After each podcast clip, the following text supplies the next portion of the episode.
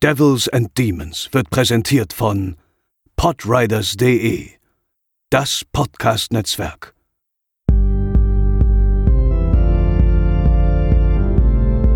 They're coming to get you, Barbara. They're coming for you. Hallo und herzlich willkommen zur 113. Episode von Devils and Demons. Ich bin der Chris und an meiner Seite ist natürlich Pascal. Hallo. Und zum anderen Publikumsliebling und Stargast André Hecker. Guten Tag, schön wieder dabei zu sein. Wir sind heute beim zweiten Teil der Quarantänetagebücher, denn ähm, an der Welt da draußen und an den aktuellen Umständen hat sich nichts geändert. Pascal, wir beide haben ja letzte Woche schon ein bisschen erzählt, wie es uns so geht im Homeoffice und ähm, in, mhm. in der Quarantäne. André, wie sieht's bei dir aus? Kommst du damit klar? Wie sieht's arbeitsmäßig von zu Hause aus aus? Kannst du dich noch beschäftigen? Was vermisst du? Mm, eigentlich bisher alles okay. Also arbeiten kann ich zum Glück komplett von daheim. Wir haben Homeoffice jetzt schon seit auch jetzt knapp zwei, drei Wochen, drei, drei. Ich, ich habe kein Zeitgefühl mehr, das vermisse ich. Zeitgefühl vermisse ich. ähm, auf jeden Fall auch schon jetzt seit ähm, äh, seit drei, Wochen in Quarantäne im Homeoffice und ähm, ja, es geht soweit. Also das funktioniert alles zum Glück dank moderner Technik, wenn das Internet mitspielt. Ähm, aber sonst geht das. Und was ich vermisse, ja, ich hatte jetzt gestern meinen ersten Tag, wo mir die Decke ein bisschen auf den Kopf gefallen ist, ähm, tatsächlich. Aber sonst, ich meine, wir machen ja sonst auch nicht viel anderes, außer ganze Filme gucken und zocken. Also von daher, noch geht's, sich zu beschäftigen. Aber ja, man merkt natürlich schon, wie langsam so ein bisschen der Lagerkoller einsetzt. Ja, so ein schöner Kinobesuch wäre irgendwie nicht schlecht, oder? Ist zwar dann im Endeffekt auch wieder das Gleiche, aber ja, Hauptsache mal raus. Das wäre mal wieder länger raus als nur mal zum Rewe oder zur Mülltonne, das wäre ganz gut. Ja, ja, das stimmt. Das stimmt. Ja, äh, das Thema Kino ist natürlich ähm, eine perfekte Einleitung ähm, für unseren ersten Film heute und äh, da vorweg gleich nochmal ein Thema vielleicht ähm, zur Anregung. Also wir reden ähm, als erstes über The Invisible Man, den neuen ähm, Blumhouse-Film, der ja im Februar, glaube ich, in den Kinos gestartet ist und ziemlich erfolgreich sogar ein, ein echter Überraschungshit wurde. Aber Corona ist da so ein bisschen in die Quere gekommen und hat dafür gesorgt, dass der Film bereits jetzt beziehungsweise letzte Woche ähm, eine Heimkino-Veröffentlichung, zumindest eine digitale, spendiert bekommen hat äh, zu, ich sag mal, recht saftigen Preisen. Das betrifft ja nicht nur Invisible Man, das betrifft auch Bloodshot und, und Emma zum Beispiel, die man für, ich glaube, was 17,99 oder 18,99 ausleihen kann bei Amazon, iTunes und äh, Sky und äh, wo noch überall. Ähm, was haltet ihr von dieser Geschäftspraxis, Pascal? Ähm, ja, es gibt auf der einen Seite ergibt das schon Sinn. Ich kann auch grundsätzlich nachvollziehen, dass man jetzt nicht mit den klassischen, was ist es ja meistens irgendwie vier bis fünf Euro für die etwas äh, aktuelleren und besseren Filme zum Laien ähm, an Start geht, weil man ja halt sich schon noch ein bisschen mehr erhofft, gerade jetzt äh, kurz nach Release. 18 Euro ist halt natürlich auch eine Ansage. Also, ich meine, ihr beide habt ihn jetzt geguckt. Ich hab's mir jetzt erstmal gespart. Äh, es ist, ähm, ja. Also ich, ich halt wie muss, gesagt, muss, zum Laien ist es mir digital zu viel. Ich habe ich hab nur äh, aufgrund eines Preisfehlers, weil ich es tatsächlich gleich ähm, ähm, in der Nacht, als er reingekommen ist bei Prime, ähm, entdeckt habe und da war auf einmal noch für 4,99 drin, weil wahrscheinlich die Mitarbeiter bei Amazon selber dachten, ah, wieso, mhm. hä, 18,99 muss ein Fehler sein, 4,99, so wie immer. Und da habe ich noch rechtzeitig ausgeliehen für den Preis. Ähm, ich weiß auch gar nicht, was meine Schmerzgrenze wäre. Das kann André ja gleich mal erzählen, was seine digitale Schmerzgrenze wäre. Meine wäre wahrscheinlich bei 10 Euro. Ähm, aber wenn ich 18 Euro für einen Film bezahlen müsste digital, äh, dann will ich den auch wenigstens schon besitzen. Also dann muss es wenigstens ein digitaler Kauf sein. Aber eine Laie für 18 Euro ist ja. schon ziemlich heftig, oder André? Ja, ich sehe es halt so, ich verstehe natürlich, wo das herkommt, klar. Die wollen natürlich jetzt erstmal Schadensbegrenzung machen durch die Kinoausfälle, das ist, gar, das ist ganz klar. Und damit auch möglichst früh raus, weil sie müssen gerade alles verschieben natürlich und so wollen sie ein bisschen das abfedern, äh, die ganzen Ausfälle, die sie jetzt haben. Ähm, ich sehe es auch so, wenn man schon für 20 Euro dann irgendwie knapp einen Film digital leiht, bin ich auch eigentlich der Meinung, sollte man ihn danach quasi auch digital auch besitzen zumindest. Ich meine, wenn man jetzt mal, es ist natürlich auch aus der Situation heraus geboren. Es ist natürlich jetzt auch so ein bisschen so ein Use Case für die ganzen, für die ganzen Verleiher, die jetzt einfach mal ausprobieren und gerade das auch, was wir jetzt diskutieren, mal austesten. Was können wir den Leuten denn abverlangen? Wie, wie viel sind bereit, Leute zu zahlen für aktuelle Filme, die, die sie mhm. jetzt gerade erst im Kino hätten sehen können und so weiter? Das ist natürlich auch bestimmt ein guter, gutes Beispiel mal für die zu sehen, was können wir denn auch nach der Corona-Krise, wenn sie irgendwann dann mal hoffentlich bald vorbei ist, was können wir dann, was können wir da daraus für Schlüsse ziehen? Was, was können wir den Leuten zumuten und so weiter und so fort? Vielleicht äh, sehen auch viele, dass es sich sogar lohnt und werden in Zukunft früher veröffentlichen und die, die Kino, die Kinospielzeiten werden nicht mehr so lang oder wie auch immer. Da kann sich ja viel daraus ent entwickeln.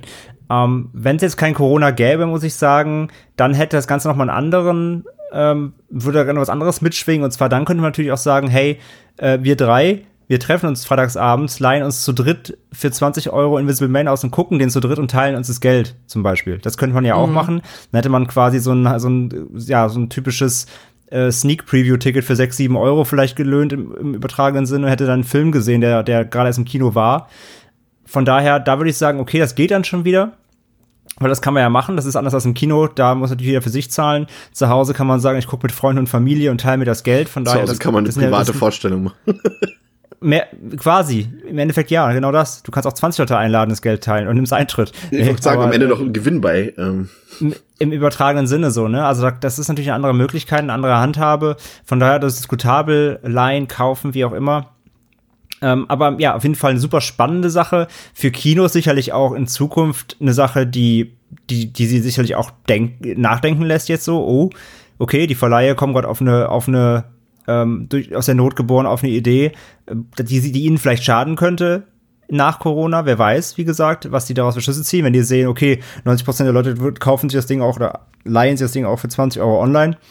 Ähm, das Ding geht in unsere Tasche, ohne Kino als Mittelsmann dazwischen. Kann auch schlimm für Kinos enden. Also sehr, sehr spannende Zeit gerade. Und äh, ja, mal gucken, was da die, die Schlüsse daraus sein werden. Aber meine Schmerzgrenze, um darauf zurückzukommen, ja, also für Laien eigentlich auch ein Zehner, würde ich sagen. Ähm, ich tue mich bei iTunes teilweise schon schwer, für 7, 7,99 oder 9,99 mal was zu leihen, ähm, wenn mal was drin ist, aktuelles. Und ähm, also ein 20, ein 20 würde ich glaube ich nicht bezahlen tatsächlich. Ich habe auch tatsächlich die für 4,99 noch zuschlagen können. Bei dem Preisfehler zum Glück. Ähm, für ein 20 hätte ich es mir glaube ich nicht geliehen. Also die Zeitfenster werden ja eh immer geringer. Also wenn man daran denkt, dass äh, Joker bereits äh, Anfang des Monats äh, fürs Heimkino rausgekommen ist und ich glaube, wir waren alle im Mitte November oder so im Kino. Also es ist ja mittlerweile schon äh, echt fast teilweise nur noch vier, vier Monate teilweise. Und ähm, es war ja schon von einigen Verleihen eh angedacht, dieses Fenster noch mehr zu verkürzen und zu verkleinern. Also von daher ähm, ist es, glaube ich, zumindest für den Verleih eine gute Situation, also im übertragenen Sinne, das mal auszuprobieren. Aber es gibt bereits die ersten Zahlen dazu, ähm, die veröffentlicht wurden und demnach würde es sich überhaupt nicht rentieren und lohnen für die Verleihe. Es hat er jetzt hauptsächlich so ein bisschen auch Universal getroffen mit ähm, ähm, The Hunt oder äh, eben Invisible Man.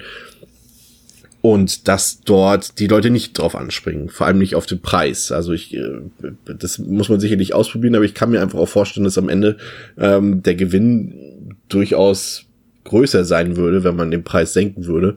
Weil, ich meine, das ist schon eine, da wird schon eine gewisse Hemmschwelle so ein bisschen überschritten halt mit diesen 18 Euro. Aber muss man abwarten. Ja. Aber die ersten Zahlen sprechen auf jeden Fall eher gegen diese äh, Praxis, die da gerade Anwendung findet. Ähm, kommen wir zu dem Film, äh, der viel interessanter ist tatsächlich noch als diese ganzen wirtschaftlichen Dinge, über die wir gerade geredet haben. The Invisible Man von Lee Winnell, den ähm, man vor allem als äh, Autor und Hauptdarsteller des ersten Saw-Films kennt oder eben auch als Regisseur des, ich glaube, da waren wir uns einig, André, des eher mittelmäßigen Upgrades von vor zwei Jahren. Ähm, ja. Das Ding hier, Invisible Man, muss ich sagen, ist bisher, so viel sei schon mal verraten, für mich der beste ähm, Film des Jahres. Also wir sind ja noch jung im Jahr, das erste Quartal ist gerade mal rum. Aber den fand ich wirklich richtig gut, muss ich sagen. André. Warst du überrascht ja. oder hast du es erwartet? Wir haben ja damals zusammen, glaube ich, im Kino sogar den Trailer gesehen und waren eher so ein bisschen ernüchtert davon.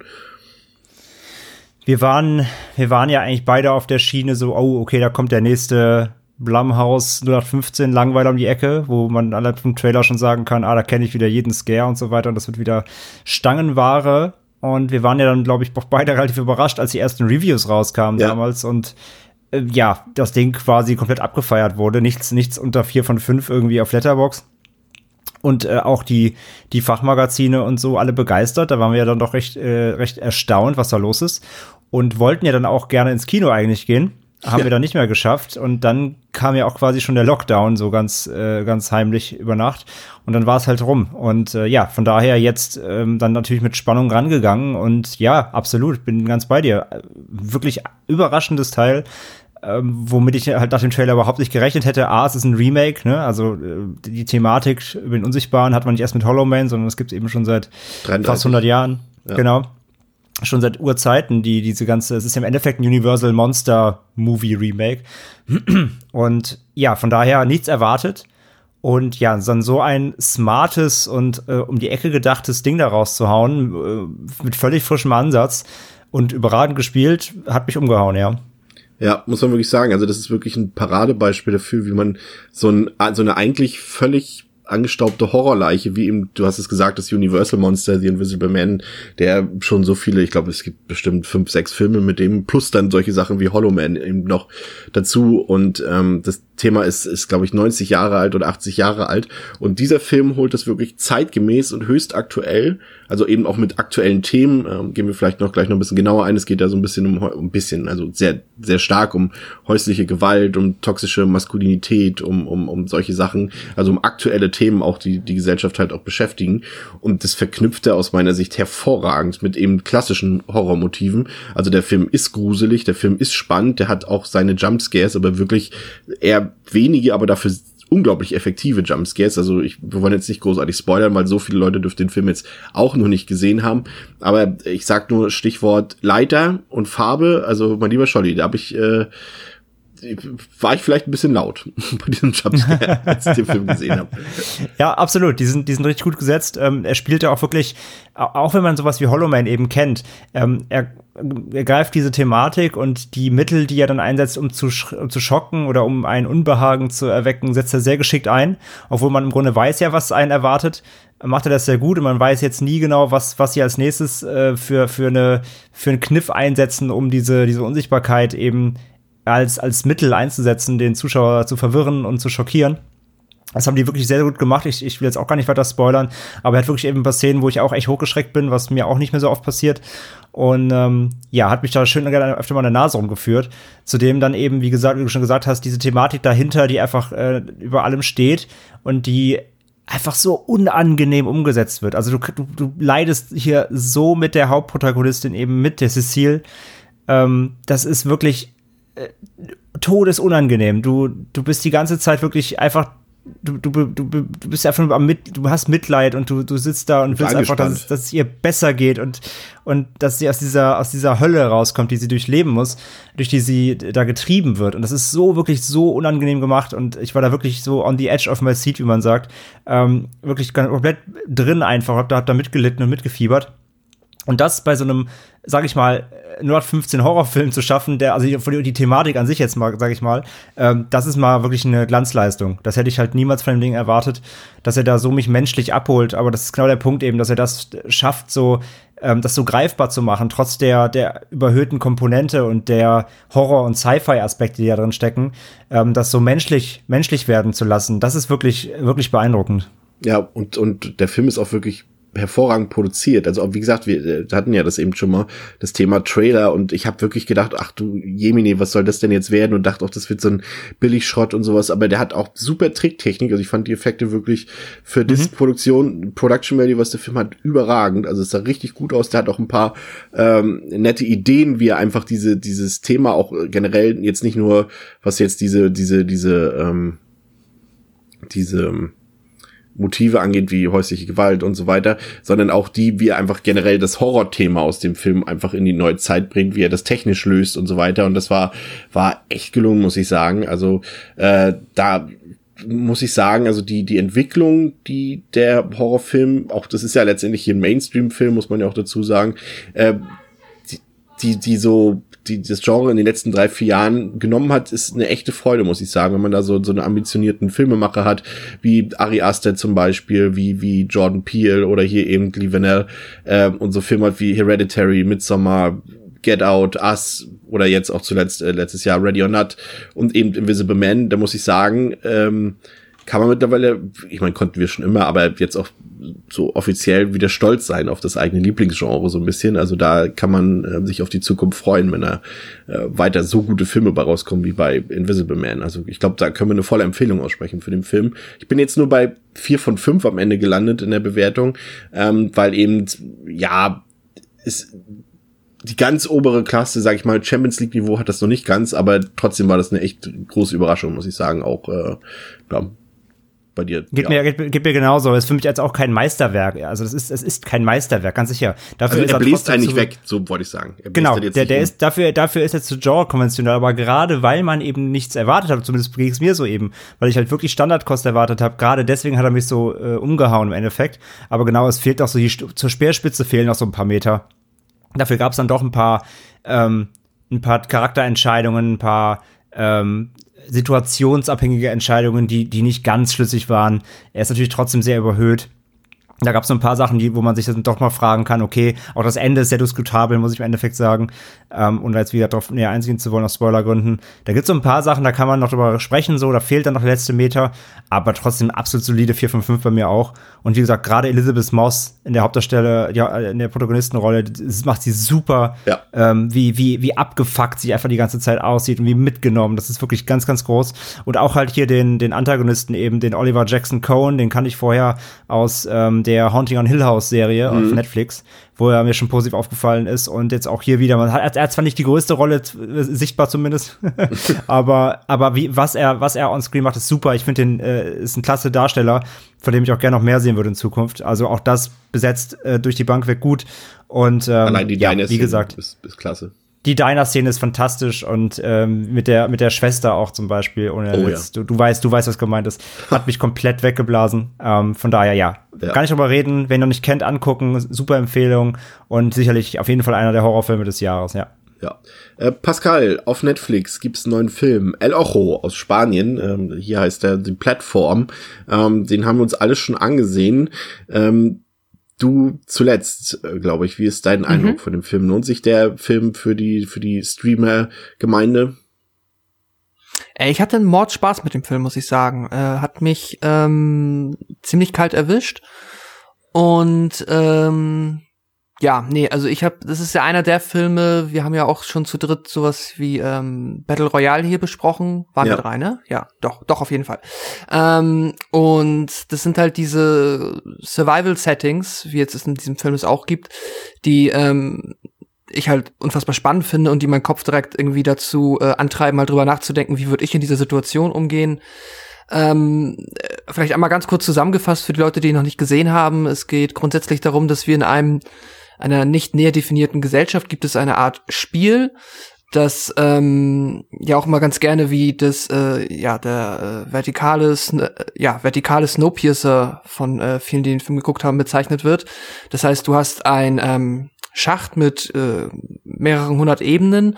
Auf jedem auf jeder Ebene befinden sich bis zu zwei Menschen, die in diesem Schacht sind und äh, jeden Tag kommt von oben in der Mitte dieses jeweiligen Raumes auf der Ebene, ich versuche so gut zu beschreiben, wie es mir möglich ist, kommt ähm, ja quasi ein großer Tisch runtergefahren, der immer eine Ebene nach der nächsten abfährt und dann dort kurz anhält. Auf diesem Tisch sind zu Beginn auf den oberen Ebenen äh, ein riesiger Haufen äh, fabulöser Speisen, die es zu ähm, ja zu essen gibt für die Menschen auf der jeweiligen Ebene und wie man sich dann halt vorstellen kann, kommt natürlich weiter unten immer weniger an. Das ist dann im Endeffekt äh, ja auch schon die und das kritisieren auch wieder an dem Film, das kann ich auch nachvollziehen. Äh, alles andere als subtile ähm, ja Metapher sagt man nicht, so ja quasi ein Vergleich zu unserer oder generell zu Gesellschaftsformen, die halt sehr klassifiziert sind, dass du halt eine Oberschicht hast, eine Mittelschicht und eine Unterschicht. Und hier ist halt so ein bisschen der Witz, dass die Menschen, die auf diesen Ebenen sind, müssen halt versuchen zu überleben. Das ist maßgeblich davon abhängig, wie viel zu essen du bekommst. Also unten wird schwerer, oben ist es einfacher. Und einmal im Monat bekommst du aber eine neue Ebene zugewiesen und äh, das ist zufällig. So, und das ist einfach nur mal das Spiel, um das es geht. Und äh, auf, in, innerhalb dieser Spielwelt verfolgen wir halt unseren Protagonisten, wie er da reinkommt. Und ja, dann passieren eine Menge Dinge. Es wird, äh, gibt viele verschiedene, ja, Subsettings, Arcs oder Storyabschnitte, wenn man so möchte. Und ja, der ist äh, auch alles andere als zahm. Das ist, da geht's hart zur Sache. Der ist äh, gory, der ist auch brutal, schlägt oft in die Magengrube. Und ich hatte einen Mord Spaß. Wie fandet ihr denn? Oder wie hat euch der Film gefallen? Erstmal André, ne? Ähm, also ich hatte auch meinen Spaß mit dem. War sehr schnell drin. Ich fand das Setting super. Der sieht auch echt gut aus. Der hat ein gutes Production Value. Mhm. Ich fand die Charaktere. Man kommt direkt rein. Der Hauptcharakter, der Goreng, ähm, der hat irgendwie, also obwohl er irgendwie aus wie so ein 15 Dude, hat er mich irgendwie gehabt. Ich, ich, ich wollte auf jeden Fall so seine, seine Journey irgendwie mitkriegen. Ähm, mhm. Ich fand, ich war direkt drin, so, ich fand dieses Setting halt, wie gesagt, einfach total, es war so, ist ja so ein bisschen, bisschen Cube-like, ne? Und ich fand dieses, dieses, diesen, diesen Ra diese Räumlichkeit und einfach wie clean das gleichzeitig einerseits aussieht, aber gleichzeitig natürlich eben wie runtergekommen und dann gerade natürlich umso mm. umso öfter das Essen da durchballert, umso umso widerlicher wird der Film ja, ne, wenn man halt sieht dann ja. wie die Menschen dann natürlich auch immer mit dem Essen umgehen und natürlich den wie gesagt durch diese diese Komponente, man gönnt ja dem den ähm, man gönnt ja keinem was, ne? Also natürlich äh, so so umso tiefer es in diesem Schacht geht, umso umso schlimmer wird's ja für die Menschen, wie du gesagt hast. Und ja, die fangen ja dann an, da auch Körperflüssigkeiten auf, dieses, auf diese Essensplattform abzulassen, um bloß denen, die nach ihnen kommen, noch schönes Essen zu, auf Deutsch gesagt, kacken. Und das ist wirklich ja. so abscheulich, dieser Film. Noch nicht mal von dem, was es auch gezeigt wird, wie du auch sagst, der ist auch sehr brutal, sehr gory. Ähm, das einerseits, aber der ist auch so abscheulich einfach in seiner Darstellungsweise, einfach der, natürlich der Gesellschaft einfach diese, diese, also ich meine, diese, diese metaphorisch, diese Metaphorik dahinter, die kommt ja zumindest bis zum Finale ziemlich mit dem Holzhammer.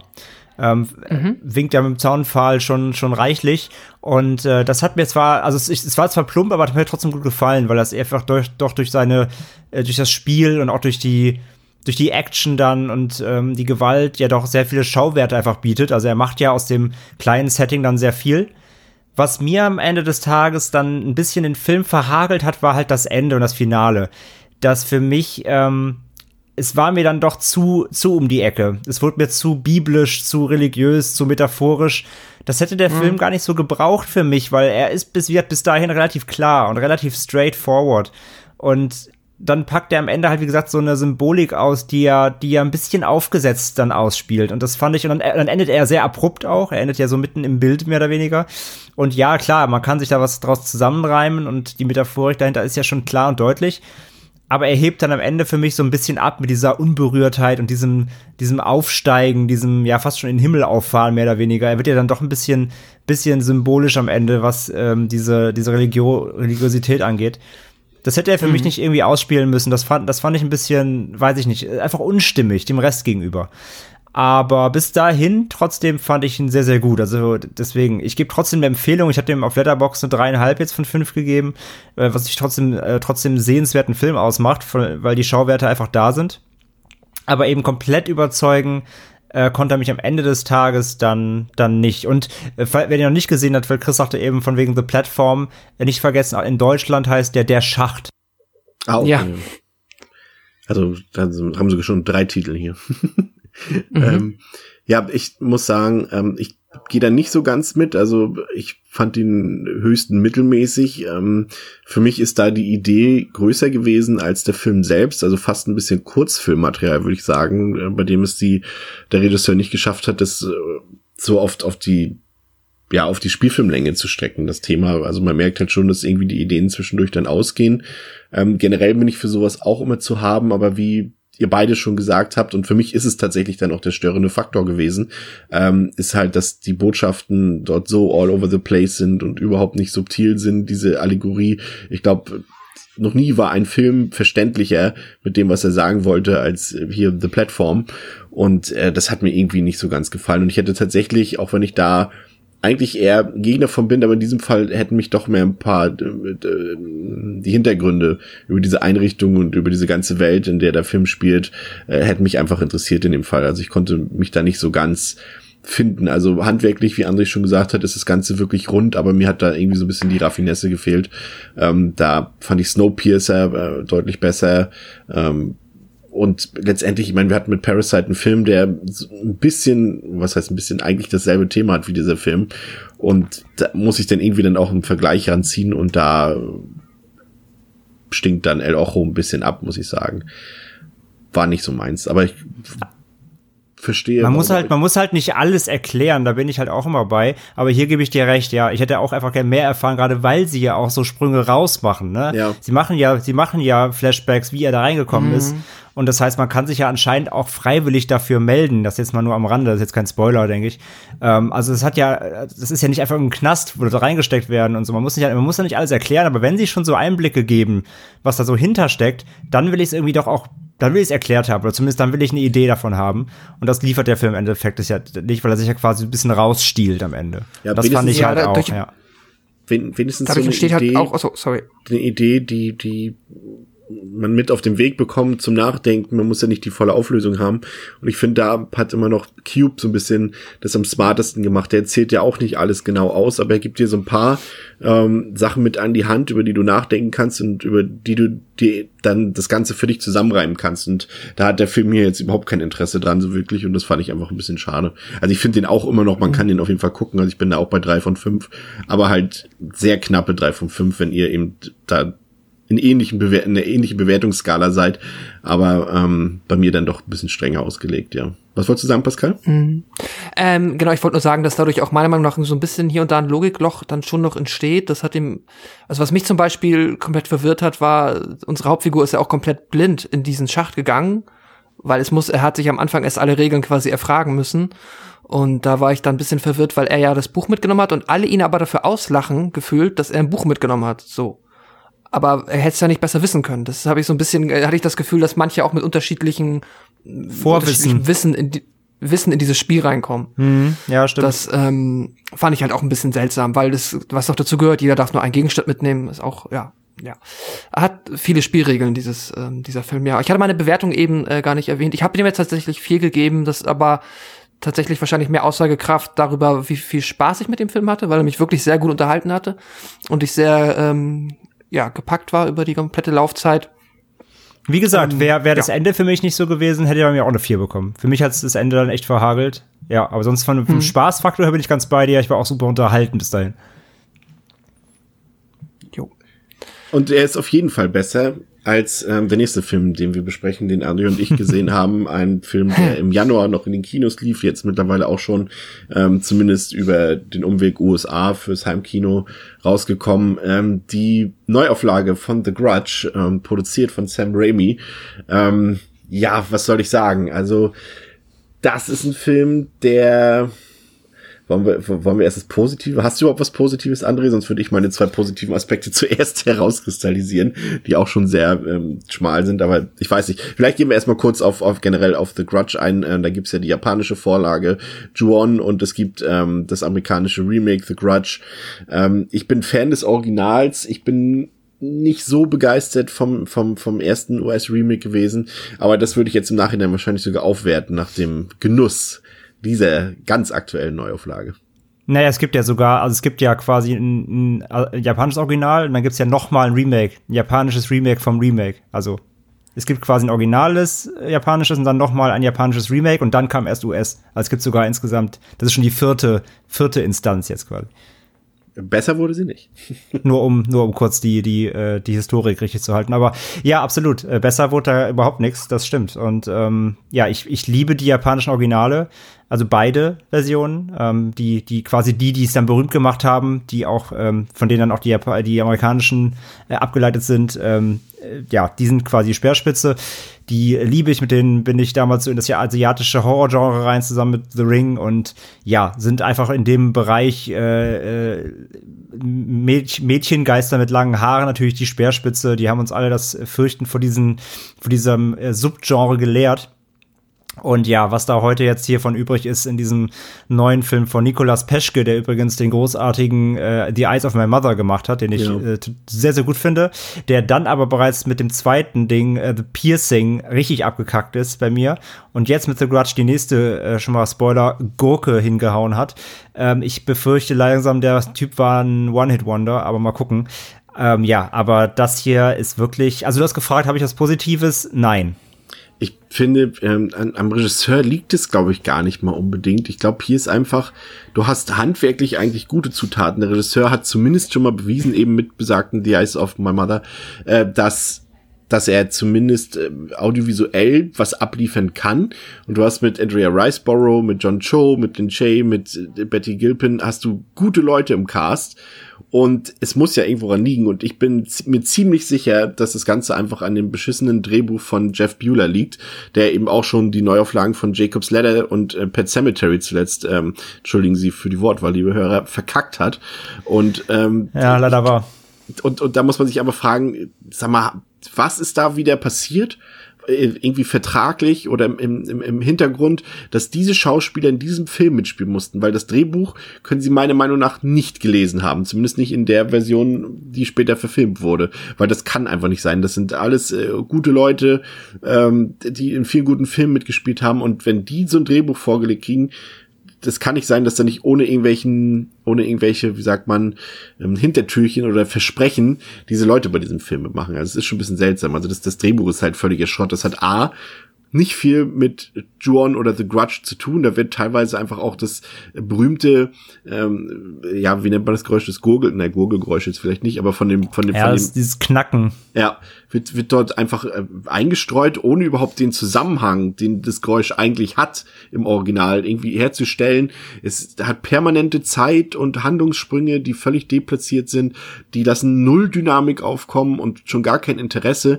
Dann hast du die ganze Zeit dämliche Jumpscares, die nicht funktionieren.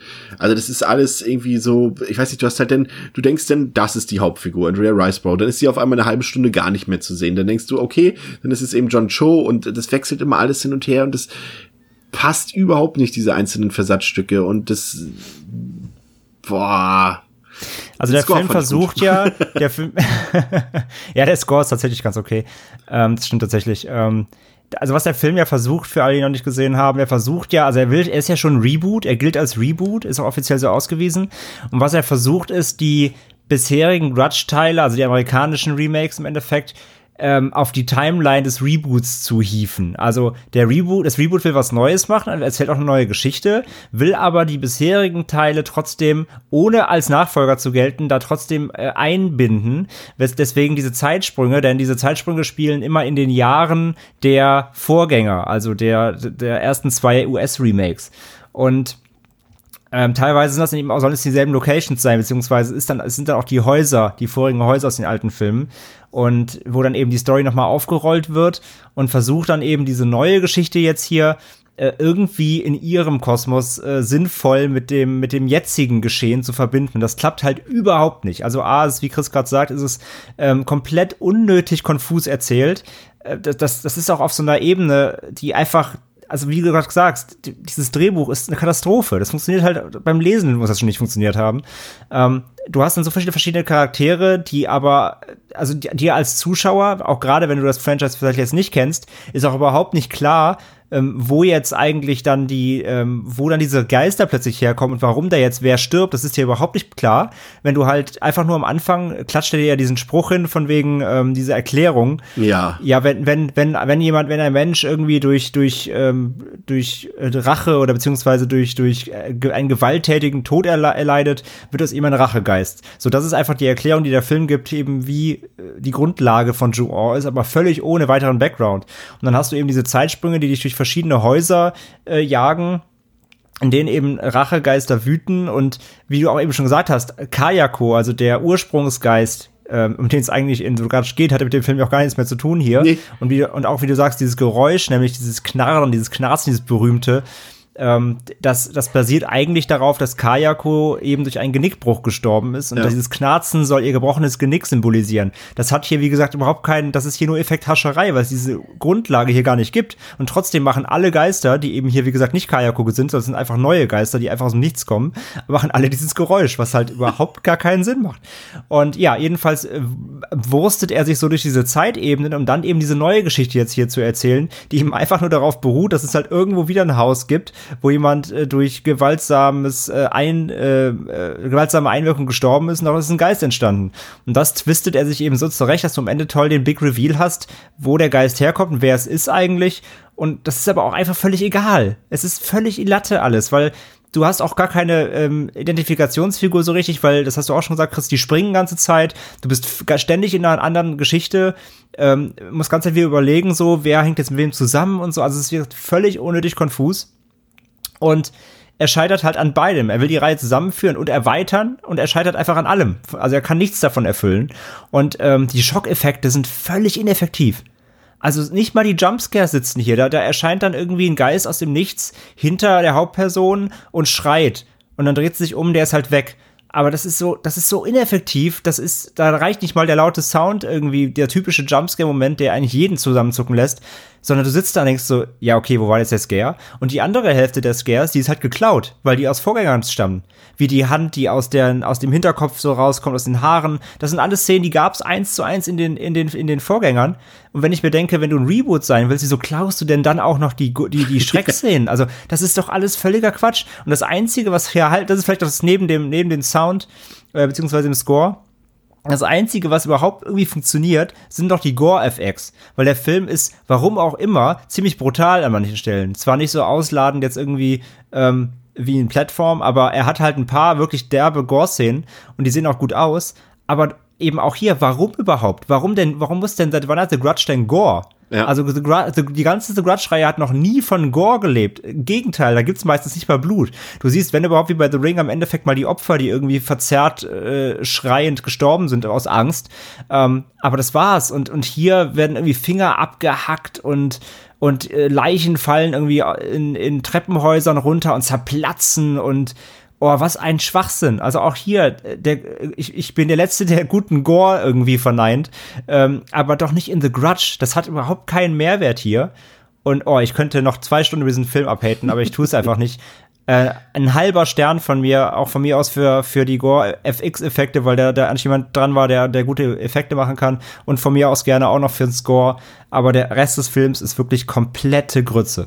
Ja, das stimmt. Also ich bin dabei, genau aus diesen zwei Punkten bin ich noch bei anderthalb Sternen. Aber das ist wirklich, äh, also ich kann mir nicht vorstellen, dass es im Mainstream-Horror noch mal schlechter wird in diesem Jahr. Also die Challenge ist wirklich hart, ja. Also mal gucken, was noch kommt. Irgendwie jetzt irgendwas, ob noch, was überhaupt noch Releases kriegt. Aber äh, nee, also ich, nee, also selbst ich habe Annabelle 3 habe ich glaube ich zwei gegeben oder anderthalb, ich weiß es gar nicht mehr. Also der war auf dann, jeden ey, Fall besser, ja. Der, und der war auf jeden Fall besser. Und da setze ich mich lieber wieder anderthalb Stunden oder zwei Stunden in das Annabelle Conjuring Karussell und lass mich halt durch die Geisterbahn jagen. Aber das, das kriegt nicht mal The Grudge nämlich hin, diesen Unterhaltungswert noch halbwegs hinzuliefern, sondern hier ist wirklich gähnende Langeweile und ähm, nichts von dem, was er dir irgendwie, äh, was er dir vorsetzen will, wie er dich irgendwie schockieren und, und erschrecken will nichts davon funktioniert. Und ich habe mit meiner Verlobten geguckt. Meine Verlobte hat ein The Grudge-Trauma. Die hat in, in jungen Jahren The Grudge damals geguckt und hat das bis heute nicht verarbeitet quasi. Und immer wenn sie dieses Geräusch hört, dieses ne, dann kriegt sie die komplette äh, Gänsehaut und muss aus dem Raum gehen. Ich habe ihn jetzt zusammengeguckt. Sie hat sich nicht einmal erschrocken, hat danach gesagt, was für ein Dreck. also, wenn das nicht der absolute Beweis dafür ist, dieser Film nicht funktioniert, dann weiß ich auch nicht mehr. Also, ich habe hier den, den, das Beweisstück A quasi. The Grudge ist einfach kompletter Müll. Ja, definitiv. Ähm, Pascal, du hast dir mhm. alleine einen Film namens Satanic angesehen. Und äh, ich habe mhm. so ein bisschen versucht zu recherchieren über den Film und es gibt eigentlich nur einen Grund, warum du den Film dir überhaupt hättest ansehen können. Ich bin gespannt, ob es auch der ausschlaggebende Grund für dich war, aber erzähl doch mal was über diesen Film und wo man den sehen kann und was es überhaupt ist. Genau, äh, Satanic, äh, ein Film aus dem Jahr 2016, über den bin ich heute gestolpert, als ich auf Netflix geschaut habe, was man denn noch so gucken könnte für unsere heutige, ähm, ja, für unser heutiges Tagebuch. Und ja, ähm, der Film, äh, worum geht es denn? Es geht um äh, zwei befreundete Pärchen, so im Studentenalter, die auf dem Weg zum Coachella sind und aber vorher noch Halt machen wollen in Los Angeles, um eine okkulte Sightseeing-Tour zu machen. Klar. Äh, weil eines der beiden Pärchen ein sehr klischeehaft inszeniertes und auch geschriebenes Grufti-Pärchen ist. Ähm, weil warum auch nicht? So etwa auf dem Coolness-Level von der Grufti-Dame aus dem zweiten Blair Witch, aber auch vielleicht noch ein bisschen darunter. Also schon so sehr äh, keine Ahnung, so EMP-Grufti. Ähm, ja, auf jeden Fall sind sie dann deshalb in LA, ähm, beziehen extra irgendein Hotelzimmer, wo wohl in den 70er Jahren irgendeine fiktive äh, Sektenanführerin Suizid begangen hat, machen dann ihre Sightseeing-Tour, machen lustige Selfies vom Anwesen von Sharon Tate, weil das ja voll Gothic ist, was da passiert ist. Keine Ahnung. Ähm, alles sehr ähm, obskur, entdecken dann später noch so einen ja, Laden für Gothic und Grufti-Zubehör, über den sie dann, über den Besitzer entdecken sie dann, dass hier auch ein okkulter Zirkel böse Machenschaften äh, irgendwie äh, ja voll, vonstatten führt, keine Ahnung. Und ähm, entscheiden sich dann, obwohl sie mittlerweile eigentlich schon voll abgeturnt sind von dem ganzen Thema und doch irgendwie Angst haben, dann doch dafür, da natürlich äh, investigativ so ein bisschen wie bei Scooby-Doo zu recherchieren. Und ähm, ja, treffen dann auf ein Mädchen, das dann ähm, sie da versuchen quasi zu retten. Das nehmen sie dann mit auf das Hotelzimmer. Und dann sind wir auch schon bei der Hälfte des Films, den wir bis halt, bisher quasi ohne wirklichen Grusel und Horror ähm, uns anschauen mussten, den man sich anschauen musste. Und ja, dieses Mädchen ist dann halt die eigentliche Böse, macht dann äh, auch irgendein abgefahrenes Ritual in diesem Hotelzimmer. Und von dort an, ja, bekommen wir halt auch eine äh, kuriose Geisterbahn aus gruseligen Sachen, die jetzt erst in dem Hotelzimmer und dann fliegen sie woanders hin, äh, die einfach um sie drumherum geschehen. Und das Finale, ich, ja, ich spoil es jetzt nicht, es ist auch egal, weil das ist richtig scheiße. Die kompletten Special Effects, die man dann in der zweiten Filmhälfte zu sehen bekommt, sind auch unter aller Sau. Es ist eine, also was heißt unter aller Sau? Ich sag mal, es ist eine Low-Budget-Produktion, die sich dann aber einfach viel zu viel vorgenommen hat. Und dadurch sieht's halt richtig traurig aus. Also da sind teilweise ähm, irgendwelche ja, Kratzspuren im Gesicht, die ich schon auf privaten Halloween-Partys äh, ja äh, dutzende Male besser gesehen habe. Also das ist richtig, ja, sieht richtig äh, mies aus. Und ähm, ja, ist ist kompletter, also äh, ist ja, weiß ich nicht. Ich habe auf Letterbox gelesen, Horrorschund äh, hat eine, äh, ja, hat jemand geschrieben, ist halt nicht sehenswert, ist Quatsch. Wusste ich theoretisch auch vorher. Ich habe halt schon vorher schon mal geschaut. Der Film ist äh, auch äh, ja katastrophal bewertet ähm, und deshalb äh, nehme ich mal an, dass äh, du hast mich ja gefragt, warum ich den Film geguckt habe und du vermutest, es gibt nur einen Grund. Und äh, es ist halt die Besetzung. Es spielt halt die Hauptrolle spielt Sarah Hyland. Die kennt man in allererster Linie aus Modern Family, das Sitcom, die ich sehr mag. Da spielt sie die Haley Dunphy, die älteste Dunphy-Tochter. Und die, ja, spielt halt hier die Hauptrolle und ich mag die eigentlich ganz gerne, halt, weil ich Modern Family mag. Und deswegen habe ich mir heute gedacht, ja gut, dann guckst du ihn halt trotzdem an. Vielleicht ist er ja nicht so schlecht, wie alle sagen, aber er ist leider tatsächlich so schlecht, wie alle sagen. Ich habe gerade gesehen, er ist, äh, dass das Drehbuch hm? von Anthony Jaswinski kommt. Der hat doch das Drehbuch zu The Shallows und zu Christie geschrieben, tatsächlich. Ah, okay. Guck mal, soweit habe ich ja zum Beispiel äh, mich da gar nicht reingefuchst. Das wusste ich nicht. Also das wäre quasi der Grund gewesen, den du angeführt hättest? Nee, nee, nee, nee das war schon die Hauptdarstellerin. Nee, nee. Achso, okay, okay, ja. Ja, ich meine, sonst gibt's, es gibt noch, äh, ich glaube, den einzigen anderen Schauspieler, den man kennen kann, ist Justin Sean. Der spielt in, ähm, ja, ich glaube, vier von den fünf Twilight-Filmen spielt der Eric, so eine Nebenfigur. Da dürfte nicht zumindest viele Menschen schon mal gesehen haben.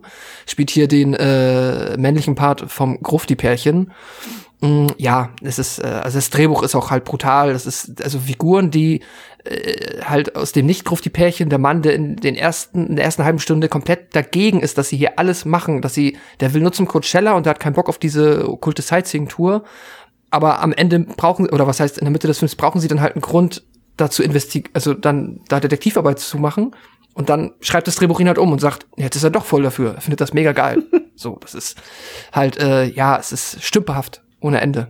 Ähm, ja, mehr kann ich aber auch zu dem Film nicht sagen. Ist auch unspektakulär. Und ich, ich sehe jetzt gerade hier noch das äh, Filmplakat. Also wenn man das sieht, dann äh, eigentlich hätte das schon Abschreckung genug sein sollen. Das ist wirklich Abschreckung. Das ist auch noch im Hinter so ein, da ist noch so ein Uja-Board angedeutet. Habe ich gar nicht erwähnt. Natürlich machen sie auch Uja-Board-Quatsch und äh, ja.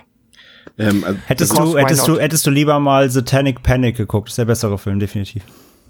Okay, der sagt mir nichts. Aber da ist eine Pizzalieferantin, die will Pizza ausliefern in ein Herrenhaus und dabei entdeckt sie, dass das äh, Satanisten sind und die brauchen jemanden für das Ritual und dann ist sie das Opfer und das wird sehr lustig. Das klingt auf jeden Fall jetzt schon sehr viel besser. ja, ja, also ja, ist jetzt auch kein Meisterwerk, aber war eine solide 3 von, 3 von 5. Also ja, falls mal okay. Satanic Panic irgendwo siehst, gute lieber den an. Wunderbar. Okay, dann haben wir ein paar Empfehlungen und ähm, zumindest zwei Filme, die jetzt nicht ganz so empfehlenswert sind, äh, von denen wir euch dann äh, mit dieser Episode bewahren wollen. Ähm, danke, André, dass du dabei warst. Ich habe gehört, ähm, du bist auch im Verlauf der Woche nochmal bei uns zu Gast. Also so wie sei schon mal verraten. Spoiler! Spoiler Alert. Ähm, ich hätte noch einen, ich hätte noch einen Quarantänetipp. Ganz ja. fix. Ähm, für die Leute, die nicht wissen, was sie gucken sollen. Es gibt jetzt gerade bei iTunes die Woche gibt's, äh, wer iTunes nutzt, kann man sich sowohl Mandy, der Nicolas Cage Mandy, und äh, Dog Soldiers von Neil Marshall, beides äh, Filme, die man auf jeden Fall gucken kann, für 3,99 zum Kaufen. Vielen Dank für diesen oh. Hinweis. Ähm, ja, das soll es für heute gewesen sein. Bleibt gesund, liebe Hörerinnen und liebe Hörer. Ähm, wir hören uns im Laufe der Woche dann ähm, zum dritten Teil unserer Quarantänetagebücher wieder. Bis dahin, lasst es euch gut gehen. Haltet's aus. Auf Wiederhören. Tschüss. Ciao.